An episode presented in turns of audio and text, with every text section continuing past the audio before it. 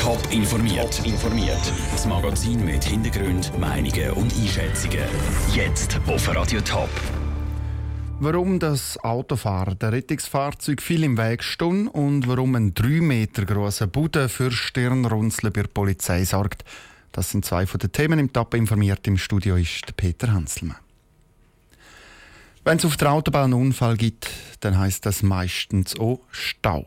Der Weg wird zuerst von den Unfallfahrzeugen und dann auch von den Fahrzeugen, die hinten fahren, versperrt. Das ist nicht nur für die Autofahrer mühsam, sondern besonders auch für die Rettungsdienste.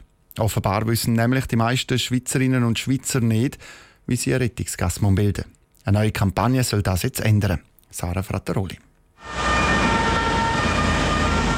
Nach einem Unfall zählt für die Verletzten jede Minute. Aber auf der Autobahn ist es für die Notärzte meistens ein riesiger Knurz, um überhaupt an die Unfallstelle zu kommen. Es kann sein, dass ein Patient, der vorne am Unfall medizinische Hilfe benötigt, wertvolle Zeit verliert und schlussendlich dann um Leben und Tod geht im schlimmsten Fall. Der Jan Sato, Rettungssanitäter aus Goldach im Kanton St. Gallen, bleibt bei Unfall häufig im Verkehr stecken. In der Schweiz werden nämlich meistens keine richtigen Rettungsgassen gebildet. Ich hatte zwei Erlebnisse, wo ich auf Einsatz musste aussteigen und den Verkehrsteilnehmer auf die Autoscheibe klopfen und die aktiv denen mitteilen, dass sollen Platz machen und eine Rettungsgasse bilden. Dass die Schweizer das mit der Rettungsgasse bis jetzt nicht richtig können, liegt daran, dass es keine fixe Regeln gibt. Und dass die Leute gar nicht richtig Bescheid wissen, wie es funktioniert. Die neue Kampagne Rettungsgasse, die heute startet, wird das jetzt ändern. Es wäre nämlich eigentlich ganz einfach. Alle die, die auf dem linken Fahrstreifen fahren, fahren so weit wie möglich nach links. Alle die, die am rechten Fahrstreifen fahren, fahren so weit wie möglich nach rechts. Das gilt auch bei mehrspurigen Autobahnen, so dass die Rettungsfahrzeuge auf der linken Fahrspur können eine Rettungsgasse benutzen. Wenn sich die Rettungsgasse dann einmal gebildet hat, ist es ganz wichtig, dass sie auch offen bleibt. Und zwar nicht nur, bis das erste Polizeiauto mit Blaulicht durch ist. Die Ambulanz die kommt nämlich meistens erst als zweites. Die Autofahrer müssen die Rettungsgasse also offen behalten, bis sich der Stau vor ihnen auflöst. Die neue Aufklärungskampagne Rettungsgas wird in der ganzen Deutschschweiz geführt. Treibende Kräfte hinter sind Rettungssanitäter und andere Ersthelfer wie Jan Sato, damit er mit dem Krankenauto in Zukunft schneller zu den Verletzten kommt.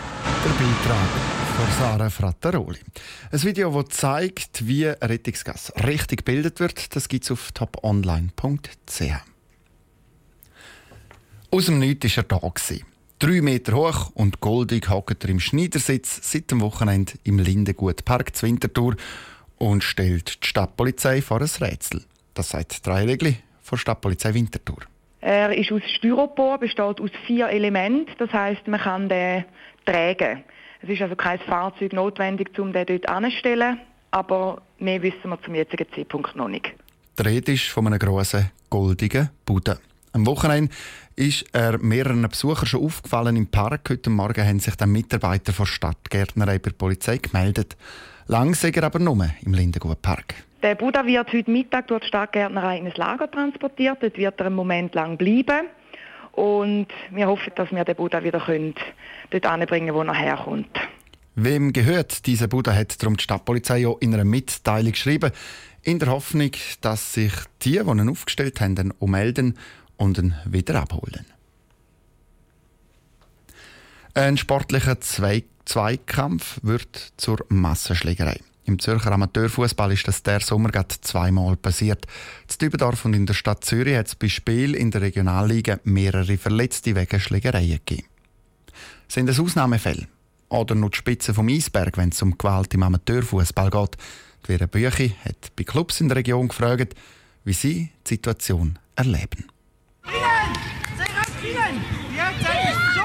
Siegesprämien, Transfersummen oder Spielerlöhne Millionenhöhe spielen bei den Fußball-Junioren und Amateuren keine Rolle. Und trotzdem geht es auf den regionalen Shootingplätzen offenbar um viel um sehr viel. Dann werden Feuerwerkskörper angezündet, es geht um Prügeleien, der eine sagt dies, der andere sagt das, jeder fühlt sich gleich persönlich angegriffen, ein Wort kommt zum nächsten und dann passiert es leider. Sagt Stefanie Oswald. Sie ist als Juniorenchefin vom SC Felten Winterthur wöchentlich bei Spiel dabei.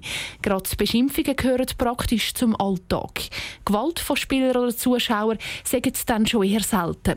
Der David Hungerbühler, Präsident vom FC Amriswil, sagt sogar, er sehe im Aktivfußball in der zweiten oder dritten Liga weniger Probleme als früher. Er hat nicht mehr so viele Emotionen wie auch schon. Im Juniorenbereich sieht es definitiv anders aus. Da merkt man vor allem die Eltern, die sehr ehrgeizig sind, die dann halt nicht einverstanden sind mit den Entscheidungen der Trainer, wenn sie mal den, Sohn rausnehmen und die dann halt auch dementsprechend auf die Schiedsrichter drauf losgehen. Mit diesem Problem ist der FC Amriswil nicht allein. Viele Vereine kämpfen damit, dass die Eltern von den ganz Kleinen aggressiv sind.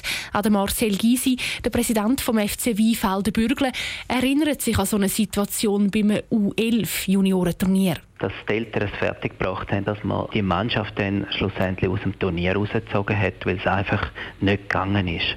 Und eigentlich wäre es ja nur darum gegangen, die besten Junioren können zu rekrutieren nachher für die Auswahlen. Und das ist schon sehr beschämend. Zahlen zeigen aber, dass schwere Vorfälle eher selten sind. Als Beispiel, allein im Kanton Zürich gibt es auf Junioren- und Amateurenebene pro Jahr rund 15'000 Spiele. Durchschnittlich 20 Mal pro Jahr muss ein Spiel wegen Schlägereien oder Aggressionen abgebrochen werden. Und diese Zahl ist seit Jahren relativ konstant der Beitrag von Vera Büchi. Was die Verantwortlichen in der Verein und ob im Verband machen, um Gewalt auf den Shootingplätzen zu verhindern, und wie Experten die Situation einschätzen, das ist dann morgen und übermorgen Thema im Top informiert. Top informiert, auch als Podcast. Mehr Informationen gibt's auf toponline.ch.